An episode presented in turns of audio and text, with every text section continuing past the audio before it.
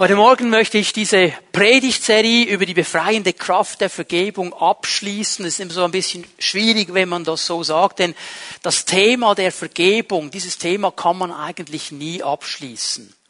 Auch wenn wir jetzt lange in den Gottesdiensten darüber gesprochen haben und diese Serie in dem Sinne heute abschließen, aber das Thema an und für sich ist nie abgeschlossen. Solange wir mit dem Herrn unterwegs sind, haben wir mit diesem Thema zu tun. Werden wir immer wieder Situationen haben, wo an uns etwas getan wird, das uns nicht gefällt und wir vergeben müssen. Werden wir immer wieder Situationen haben, wo wir vielleicht Dinge tun, wo wir dann andere wiederum um Vergebung bitten müssen. Darum wird uns dieses Thema ganz sicher weiter beschäftigen. Wir haben in den letzten Wochen sehr viel gesehen über diese befreiende Kraft der Vergebung. Wir haben sehr lange hineingeschaut in dieses Gleichnis des verlorenen Sohnes oder der Liebe des Vaters, wie immer du das auch betiteln möchtest.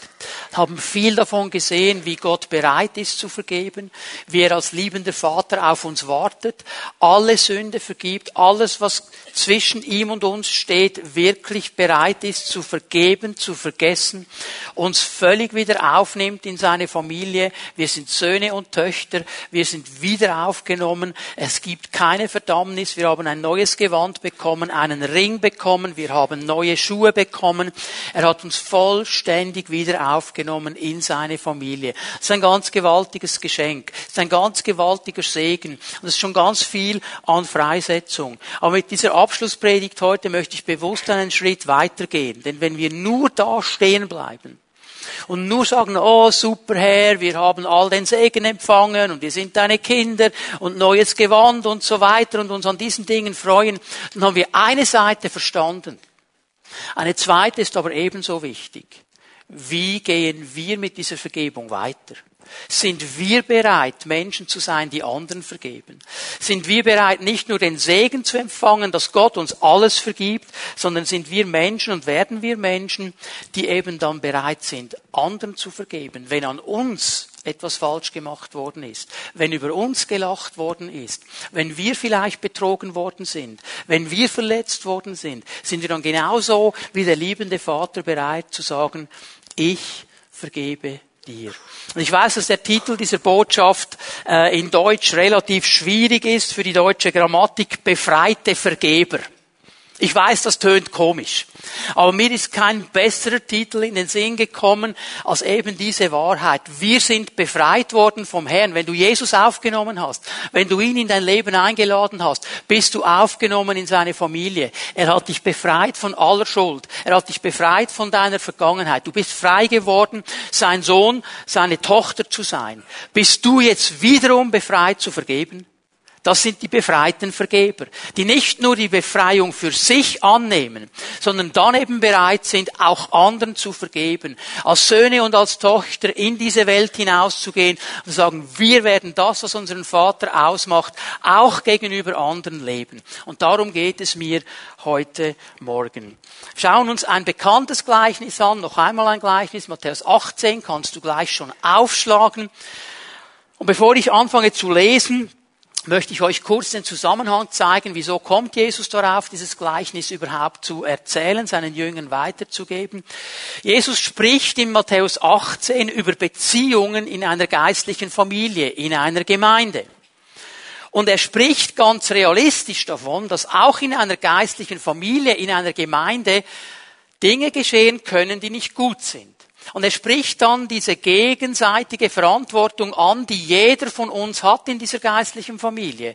Dann nämlich, wenn mein Bruder, meine Schwester etwas Falsches macht, nicht einfach auf die Seite zu schauen und zu sagen, das ist Privatsache, das geht mich nichts an, das ist ihre Sache, sondern eben die Verantwortung wahrzunehmen und mit meinem Bruder, meiner Schwester darüber zu reden weil Jesus weiß, wie wichtig diese Dinge sind. Wir heute noch sehen werden, wie eben Schuld, die nicht angesprochen wird, die nicht vergeben wird, eine Auswirkung hat in unsere Beziehungen hinein. Und Jesus zeigt den ganzen Weg auf, wie man den gehen soll, wenn das geschieht. Immer mit dem Ziel, den Bruder, die Schwester zu gewinnen, wiederherzustellen. Immer mit dem Ziel, in die Freiheit zu führen. Und seine Jünger hören das, sie bekommen diese Belehrung von Jesus. Und jetzt kommt Petrus. Und vielleicht denken jetzt die einen oder anderen natürlich wieder der Petrus. Er muss ja wieder der Erste sein. Und im Vers 21 wendet er sich an Jesus und stellt ihm folgende Frage. Herr, wie oft muss ich meinem Bruder vergeben, wenn er immer wieder gegen mich sündigt? Siebenmal. So. Also, Petrus hat verstanden, es kann sein, dass ein Bruder an mir sündigt. Wie viel Mal muss ich jetzt dem vergeben? Du hast jetzt erzählt, was wir machen sollen, wenn er sündigt. Ja, wie viel Mal soll ich ihm jetzt vergeben? Wie viel Mal darf das vorkommen? Und wenn er hier sagt siebenmal, dann macht er schon einen ganz gewaltigen Schritt in eine richtige Richtung, weil die Rabbinen zur Zeit Jesu aus dem Judentum die Lehre hatten, dreimal vergeben ist in Ordnung, dreimal. Ich weiß nicht, ob unser Sprichwort aller guten Dinge sind drei von daher kommt, aber die Rabbinen haben gesagt, dreimal vergibst du, wenn er den selben Fehler macht und nachher Open End. Weiß nicht, ob sie dann gesagt haben, Auge um Auge, Zahn um Zahn, dann darfst du zurückschlagen oder weiß ich was. Dreimal war der Usus. Und wenn Petrus jetzt kommt und sagt, siebenmal, dann sagt er, ich bin doppelt so gut und setz noch einen drauf. Ich bin bereit, doppelt so viel zu tun und noch einen draufzusetzen. Und wir sehen etwas von seinem Herzen, das eigentlich den Herrn ehren möchte, das eigentlich in der Nachfolge stehen möchte, das eigentlich das Beste möchte. Ein Herz, das sagt, Herr, ich will. Okay, er hat gesagt, wie viel Mal muss ich vergeben. Es war schon ein bisschen noch ein Druck da für ihn, aber da war er doch bereit zu sagen, siebenmal, Herr, ist das gut? Ist dann das Ende erreicht? Jesus gibt ihm eine interessante Antwort im nächsten Vers. Nein, nicht siebenmal, 77 Mal. Und was Jesus hier braucht mit 77 Mal ist ein Wortspiel. Man kann das übersetzen 77 Mal, man kann das übersetzen siebenmal, siebenmal. Je nachdem habt ihr das in euren Übersetzungen so drin. Es ist und bleibt aber ein Wortspiel, denn hier ist nicht eine aktuelle Zahl gemeint. 77 Mal oder siebenmal, siebenmal bedeutet eigentlich unendlich. Ohne Ende. Ohne Grenze. Er sagt, Petrus, hör mal, wenn du wirklich in der Vergebung leben willst, dann hat das nie eine Grenze. Er kann so viele Male kommen, wie er nur kommt. Du vergibst ihm immer wieder. Das hört nie auf. Es ist nie eine Grenze der Vergebung erreicht. Das kannst du nicht abhaken, Petrus, mit irgendeiner Zahl. Es ist etwas, was dein Lebensstil sein muss. Es ist etwas, was dein Leben auszeichnen muss. Weil Jesus wusste ganz genau, dass wir in Beziehungen stehen und dass keiner von uns perfekt ist und dass jeder von uns in Situationen hineinkommt, wo er sich versündigt, wo, wo an ihm gesündigt wird. Wo er anderen Schuld zufügt oder Schuld an ihm zugefügt wird. Und es immer wieder diesen Moment braucht zu sagen, und ich lasse frei und ich vergebe. Und diese Frage des Petrus nimmt Jesus jetzt zum Anlass, um ein Gleichnis zu lehren und seinen Jüngern zu erklären, um was es bei dieser ganzen Vergebung genau geht. Wir lesen mal ein bisschen weiter, Vers 23. Hört dieses Gleichnis. Darum, hört dieses Gleichnis. Darum, warum? Weil du, Petrus, gefragt hast über die Vergebung. Und weil ich dir jetzt eine Antwort gegeben habe und die dir genau erklären möchte, darum höre gut auf dieses Gleichnis. Also es geht um dieses Thema. Mit dem Himmelreich ist es wie mit einem König, der mit dem Dienern, die seinen Güter verwalten, abrechnen wollte. Der erste Punkt, der mir wichtig ist heute Morgen, ist, dass diese Vergebung, diese Vergebungsbereitschaft hineingehört und fundamental ist für das Reich Gottes. Jesus spricht ein Gleichnis des Reiches Gottes an. Und er nimmt dieses Thema der Vergebung in die Mitte und sagt, diese Vergebung, diese Bereitschaft zu vergeben, gehört ins Reich Gottes. Zwei Dinge mal am Anfang, dass wir die klar sehen. Einmal, der König dieses Reiches, das haben wir schon in diesem Vers gesehen, ist ein König, der Schuld anspricht und Schuld abrechnet. Er lässt Schuld nicht einfach stehen. Er geht in seinem Reich mit dieser Schuld um, ist aber bereit zu vergeben. Das werden wir dann gleich sehen. Also unser König ist ein vergebender König. Und weil er als König dieses Reiches eben ein vergebender König ist, wünscht er sich, dass die Bewohner seines Reiches, die Menschen, die zu diesem Reich gehören, auch vergebende Menschen sind. Dass sie diesen Charakterzug des Königs aufnehmen dass sie in seinem Reich leben als Menschen, die verstanden haben, wir sind Menschen, die vergeben. Und jetzt bin ich mir schon bewusst, dass wenn wir von einem Reich sprechen, von einem König sprechen, ist das für uns Schweizer oder Westeuropäer relativ schwierig. Wir haben nicht mehr so diese Königreiche, wo dann ein König da ist auf seinem Thron und sein Wort wirklich Gesetz ist und er befiehlt und er hat das alleinige Sagen. Er ist der absolute Chef und alle haben zu tun, was dieser König sagt. Das kennen wir in der Schweiz so nicht. Wir haben eine Demokratie, wir haben Stimmrecht, wir dürfen nächstes Wochenende wieder abstimmen, wir können mitreden, wir haben keine Königen in der Schweiz, wenigstens keine offiziellen. Hab vielleicht solche, die haben das Gefühl, sie seien Könige oder benehmen sich wie Könige, aber so einen offiziellen haben wir nicht. Aber wenn Jesus hier vom Reich Gottes spricht, dann braucht er wirklich dieses Wort. Er vergeistigt das nicht. Es ist wirklich dieses Wort für ein Königreich. Und er sagt, wir leben in einem Reich. In dem Moment, wo wir in die Familie Gottes hineinkommen, kommen wir in ein Reich. Wirklich in ein Königreich. Das können wir mit natürlichen Augen nicht sehen. Es ist ein unsichtbares Reich. Aber dieses Reich hat einen König. Und dieser König sagt uns, wie wir leben sollen. Dieser König prägt die Kultur seines Reiches. Darüber haben wir schon oft gesprochen in unseren Gottesdiensten. Und es ist uns ja allen auch bewusst, dass all die Nationen um uns herum und auch wir Schweizer, wir haben gewisse Kulturen und die machen uns dann aus, so gewisse Leute. Äh, wenn du in die Ferien gehst, ans Meer und dann kommt jemand mit kurzen Hosen ganz rot, wenn du sagst Engländer, hast du zu 90 Prozent recht. Wenn es relativ laut wird am Abend an der Bar und am Pool, wenn du sagst Italiener, hast du zu 95 Prozent recht. Ah, wir haben alle Kulturen, okay? Und man kann die Kulturen erkennen. Auch wir Schweizer werden an unserer Kultur erkannt. Und genauso soll es im Reich Gottes sein. Der König prägt eine Kultur und wir als die Bewohner seines Reiches sollen diese Kultur leben. Sie soll unter uns gelebt werden. Und ein Teil dieser Kultur ist Vergebung. Zu vergeben. Ich bin mir schon bewusst, dass unsere Gesellschaft sagt, hey, hey, hey, Ellbogen rausfahren. Und wenn jemand dir frech kommt, dann gibst du ganz schnell zurück. Schnell und hart. Ohne Gnade, brutal. Man muss ja schließlich für seine Dinge schauen, oder? Du musst schon schauen, dass du deinen Platz verteidigen kannst. Das ist die Kultur unserer Gesellschaft. Und Jesus sagt in seinem Reich, Ellbogen reinfahren, andere Backe hinhalten. Lass mich machen, ich bin der Richter, ich habe die Dinge im Griff. Und jetzt merken wir schon, die einen sind schon innerlich ganz verkrampft, wenn sie das hören, weil sie denken schon an die Begegnung, die sie mit dem Chef hatten letzte Woche oder sonst irgendeine Szene. Und das ist völlig anders. Und darum ruft uns die Bibel auf im Neuen Testament immer und immer wieder, verändere dein Denken. Verändere deine Kultur.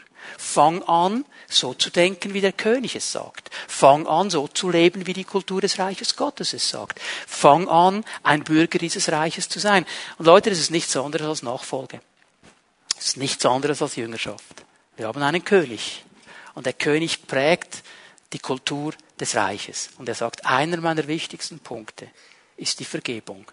Ich vergebe und ich möchte, dass ihr lernt zu vergeben. Es ist mir ganz wichtig, dass wir das verstehen. Und jetzt gehen wir mal miteinander durch dieses Gleichnis durch.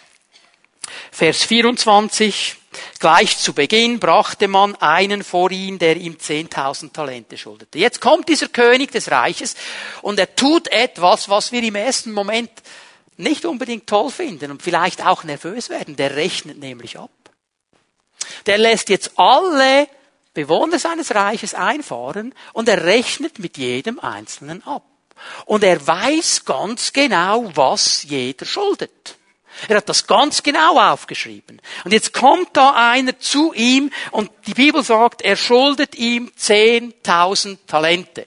Und damit können wir nicht viel anfangen in der heutigen Zeit, aber 10.000 Talente ist eine absolut astronomische Summe. So, ihr lieben Mathematiker, die ihr gerne rechnet, ihr könnt jetzt ja im Hintergrund rechnen. Alle anderen, ihr könnt euer Smartphone nach vorne nehmen und es eintöckeln und gibt euch auch das Ergebnis. Das ist eine absolut astronomische Summe. 10.000 Talente. Okay? Ein Talent, eines, sind 6.000 Denare. Eines. Ein Denar ist der Tageslohn eines Arbeiters der Tageslohn eines Arbeiters. Bei einer Arbeitswoche mit fünf Arbeitstagen müssten also nur schon für ein Talent 1200 Wochen gearbeitet werden. Nur für ein Talent. Jetzt sind es aber 10.000. Und jetzt kannst du hochrechnen. Diese Schuld kann nicht bezahlt werden, der müsste 100.000 und mehr Jahre arbeiten, um diese Schuld zurückzuzahlen. Von den Zinsen reden wir jetzt nicht mal. Kann man nie bezahlen. Und jetzt, wenn wir in Vers 25 lesen, und weil er nicht zahlen konnte, befahl der Herr ihm mit Frau und Kindern und seinen ganzen Besitz zu verkaufen, um mit dem Erlös die Schuld zu begleichen. Was geschieht hier? Er kann diese astronomische Schuld nicht zahlen, die ist so groß, es ist unmöglich, das zu zahlen. Der König sagt, okay, aber du schuldest es mir.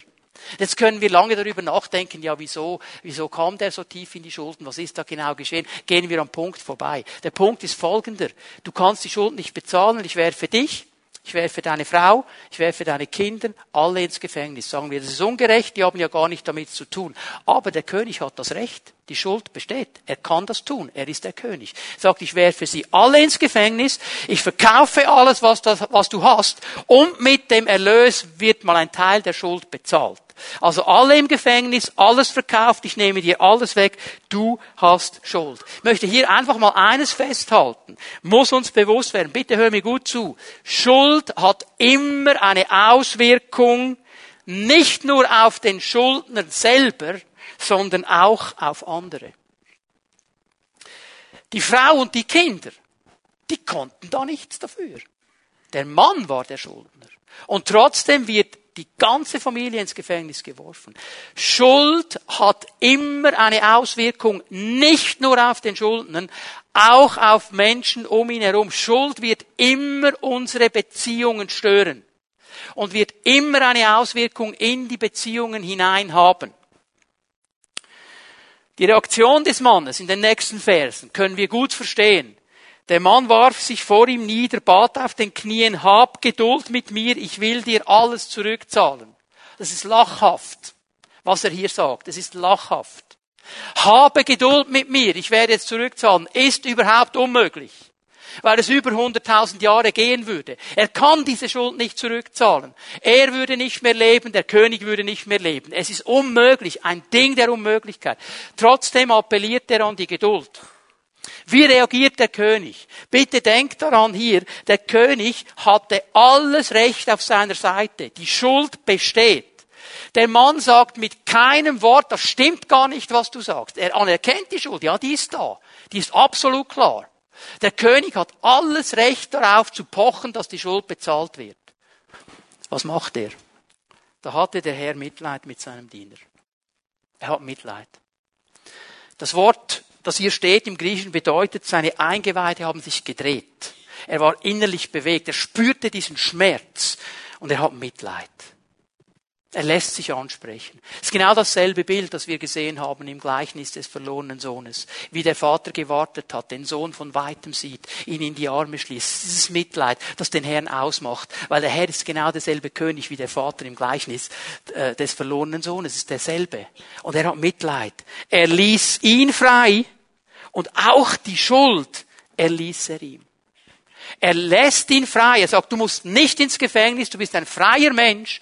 Und er sagt ihm nicht, du bist ein freier Mensch mit Schulden, sondern du bist ein freier Mensch ohne Schulden. Nicht nur werfe ich dich nicht ins Gefängnis, was du verdient hättest, ich erlasse dir auch deine ganze astronomische Schuld was du niemals abzahlen könntest, was du niemals abarbeiten könntest, was du niemals abverdienen könntest. Ich erlasse dir alles, du bist total frei. Du bist frei zu gehen, du musst nicht ins Gefängnis, du hast auch keine Schuld. Ich halte hier fest, wir werden das später noch sehen, wenn Schuld vergeben wird, werden Menschen frei, werden Beziehungen hergestellt, kommt Heilung, kommt Freiheit. Vergebung der Schuld bringt Freiheit. Du bist frei, du musst nicht ins Gefängnis, die ganze Schuld ist dir vergeben. Und jetzt denken wir, boah, der Mann hatte eine Party gefeiert. Also stell dir das mal vor. Die ganze Schuld weg. Die ganze Last weg. Der ganze Druck weg. Er weiß, ich muss nicht ins Gefängnis. Meine Familie und ich, wir sind völlig frei. Wir können weiterleben. Niemand wird kommen. Niemand wird etwas verlangen. Der hat wahrscheinlich den ganzen Tag Meet God Celebration gehabt. Der hat gefeiert und gejubelt und gejauchzt und weiß ich was. Und den König gepriesen. Ein mega Anbeter, so ein charismatischer Überflieger. Der hat wahrscheinlich allen nur erzählt, wie gut der König ist denken wir. Lesen wir weiter. Kaum war der Mann zur Tür hinaus, da traf er einen anderen Diener, der ihm hundert Denare schuldete. Kaum war er zur Tür hinaus. Sofort. Sofort. Keine Zeit verstrichen. Also der König sagt, du bist frei, du kannst gehen, keine Schuld, musst nicht ins Gefängnis, Türe auf, er sieht den anderen Knecht und geht auf ihn los. Weil der hat eine Schuld an ihm. 100 Denare. Er packte ihn an der Kehle, würgte ihn und sagte, bezahle, was du mir schuldig bist. Würgt ihn, hält ihn fest. Jetzt. Es geht hier um den Lohn von 100 Arbeitstagen. Wäre in 20 Arbeitswochen in nicht einmal einem Jahr zurückzahlbar. Also eine absolut zurückzahlbare Schuld. Da warf sich der Mann vor ihm nieder, flehte ihn an, hab Geduld mit mir, ich will es dir zurückzahlen. Jetzt klingt irgendetwas an, oder? Hat das nicht der Mann mit der astronomischen Schuld auch gesagt? Hab Geduld. Ich will dir's zurückzahlen. Bei ihm wäre es unmöglich gewesen. Das hier ist eine realistische Bitte. Das ist eine realistische Bitte. Er könnte das zurückzahlen. In 20 Arbeitswochen hätte er es bezahlt. Nicht mal ein Jahr. Ist ganz realistisch. Was geschieht hier? Er aber wollte nicht darauf eingehen, sondern ließ ihn auf der Stelle ins Gefängnis werfen, wo er so lange bleiben sollte, bis er ihm die Schuld zurückgezahlt hätte. Er ist nicht bereit, Gnade zu geben. Er ist nicht bereit zu vergeben. Er lässt ihn sofort ins Gefängnis werfen. Der Mann ist gebunden, er ist in einem Gefängnis, er ist nicht mehr frei. Ich halte hier einfach mal fest, Schuld, die nicht vergeben wird, bindet. Seine nicht vergebene Schuld, keine Gnade kommt, er landet im Gefängnis, er ist gebunden. Jetzt muss ich etwas ansprechen, das ganz, ganz wichtig ist. Hör mal. Jeder Mensch. Ich, du, wir alle. Wir alle stehen in der Gefahr, empfangene Gnade ganz schnell zu vergessen. Wir freuen uns alle und wir haben das Gefühl, ja, das ist ja richtig, dass ich Gnade bekomme. Es ist ja richtig, dass mir vergeben wird. Es ist ja richtig, dass ich wieder aufgenommen werde in die Familie Gottes. Einige gehen sogar so weit, dass sie sagen, ja, das ist mein Recht. Ist ja ein lieber Gott, oder?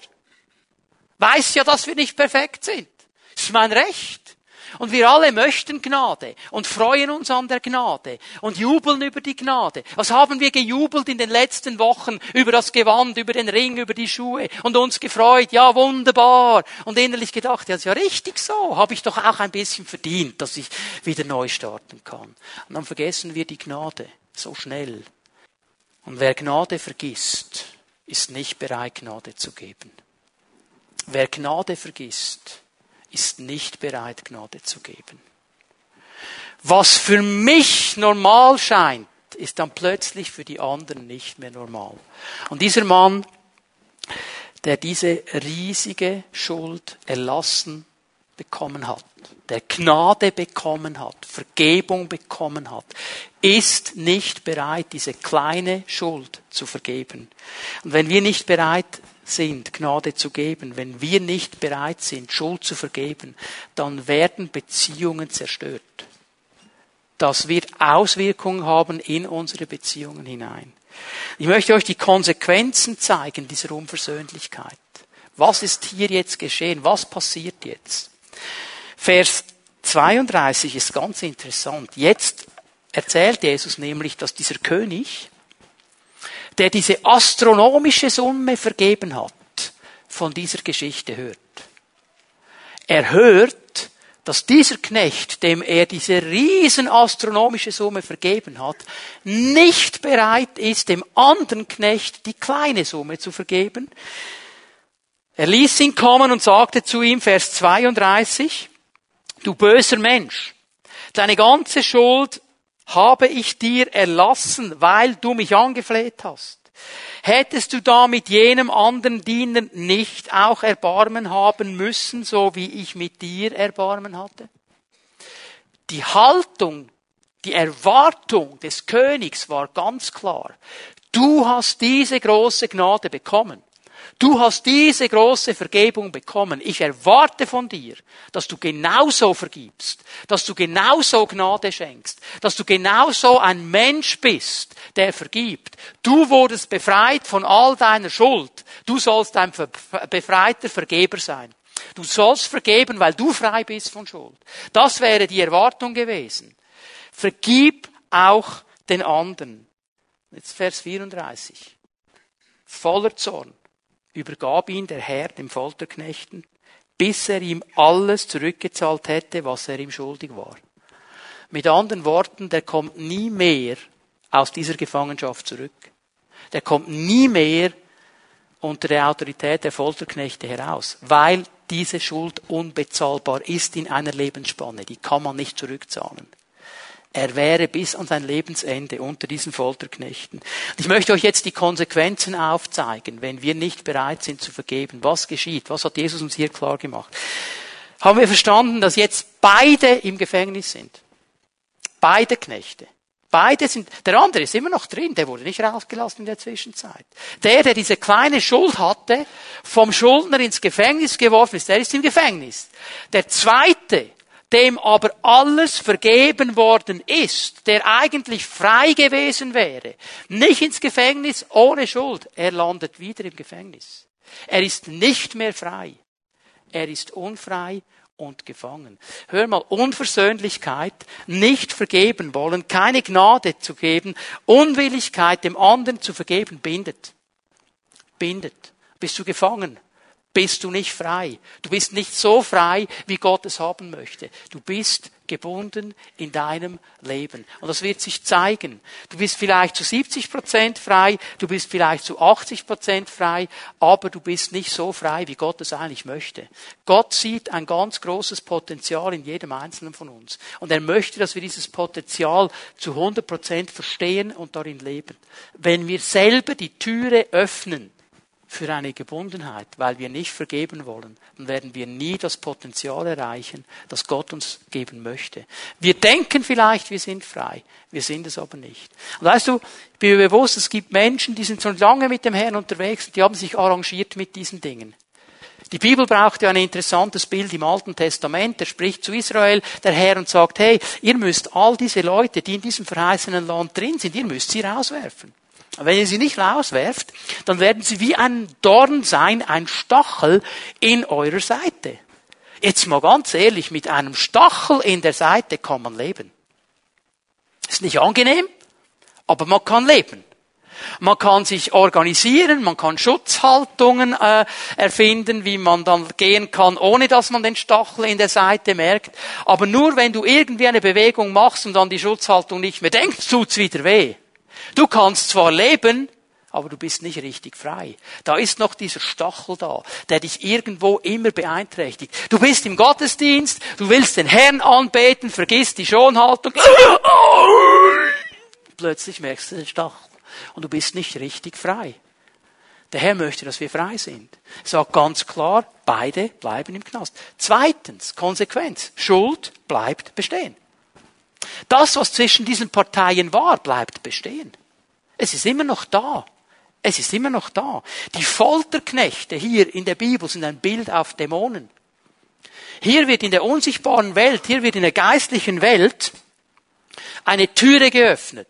Eine Türe für das Wirken der Mächte der Finsternis. Jetzt bitte hör mir ganz gut zu. Als Christen sind wir geschützt. Die Macht der Finsternis kann nicht mit uns machen, was sie will. Sie kann nicht einfach auf uns springen. Sie kann nicht einfach Einfluss nehmen. Sie kann nicht einfach kommen. Erst dann, wenn wir eine Türe öffnen. Erst dann, wenn wir einladen. Darum sagt Paulus im Epheserbrief, gebt dem Teufel keinen Raum.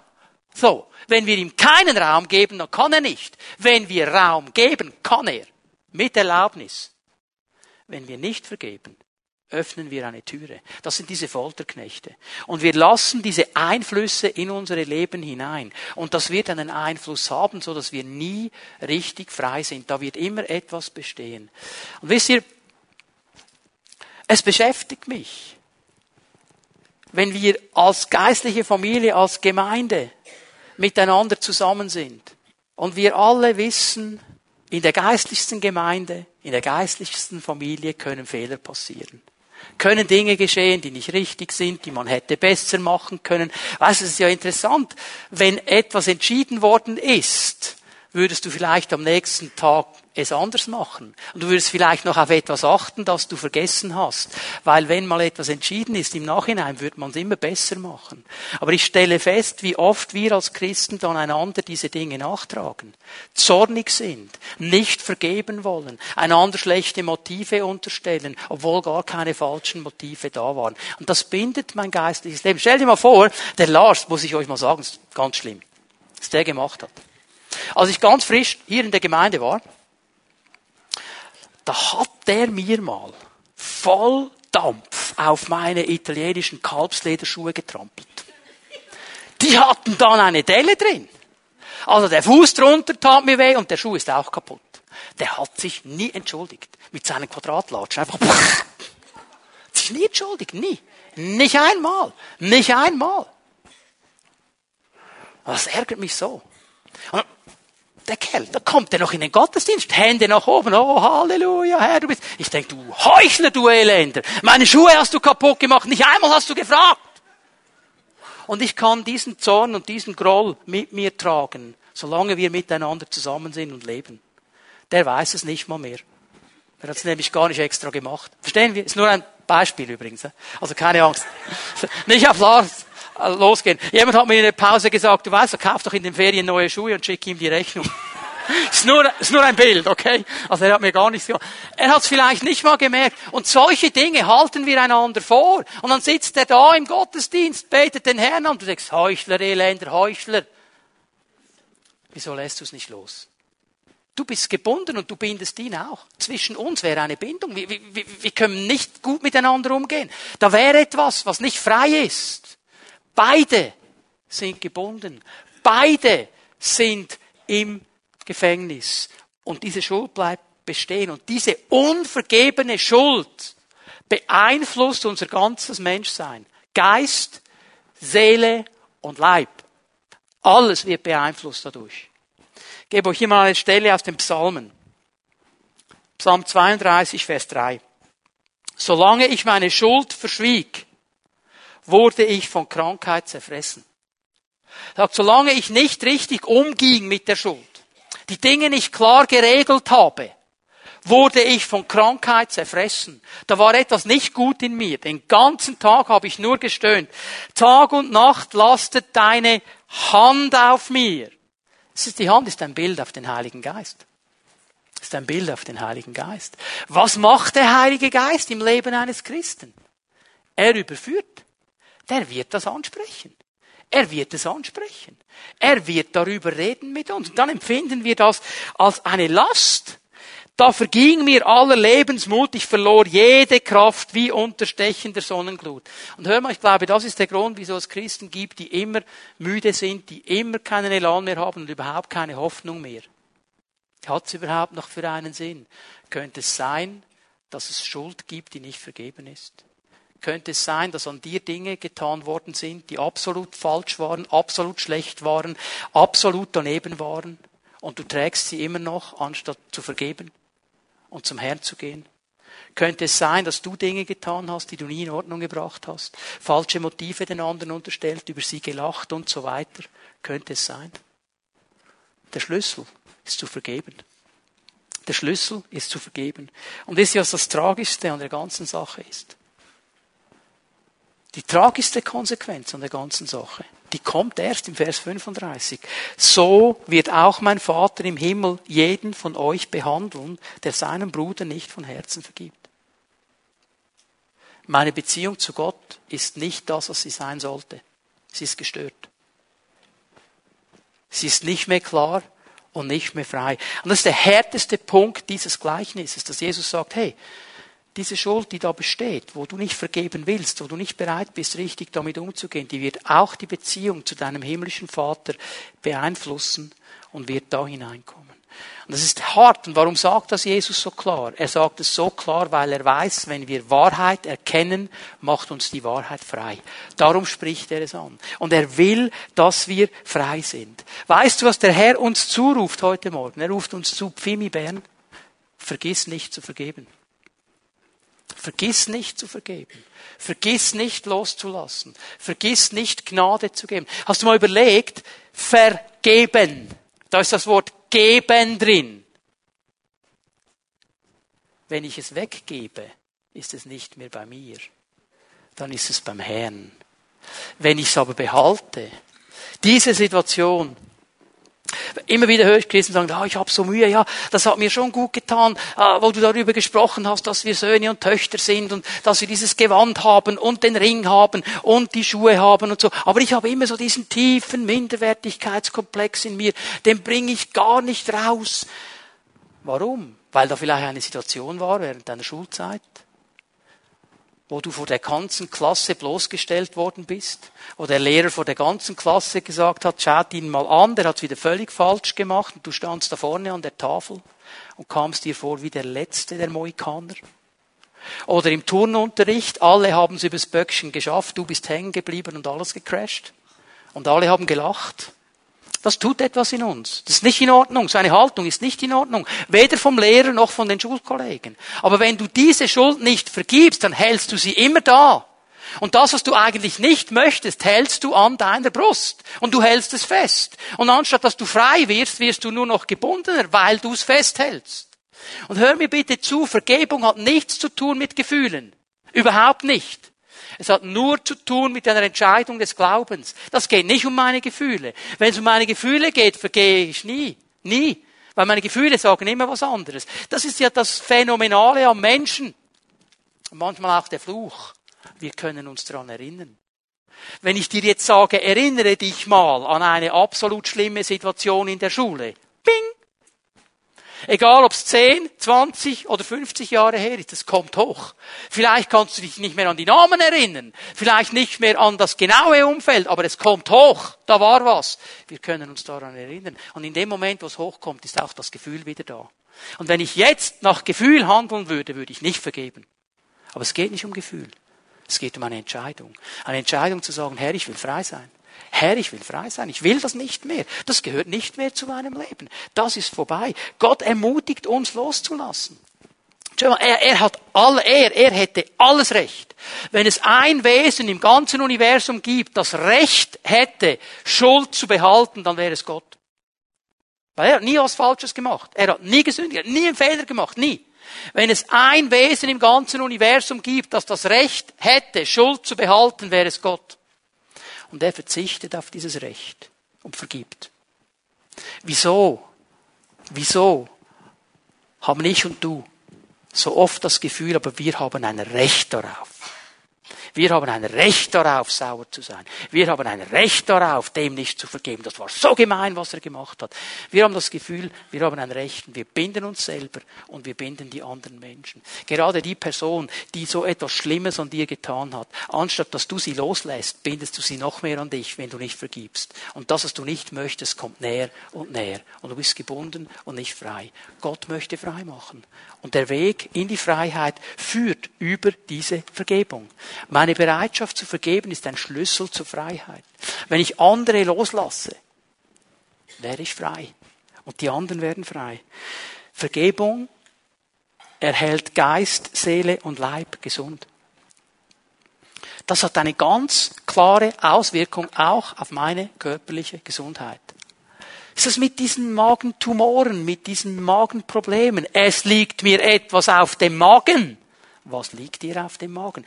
Mein Chef hat mich übergangen. Eigentlich hätte ich die Promotion verdient. Ich hätte mehr Lohn bekommen sollen. Und jetzt ist dieser Kerl gekommen, der noch manipuliert und gelogen hat und der bekommt den neuen Job. Das kann ich dem nicht vergeben. Das liegt mir auf dem Magen. Aha.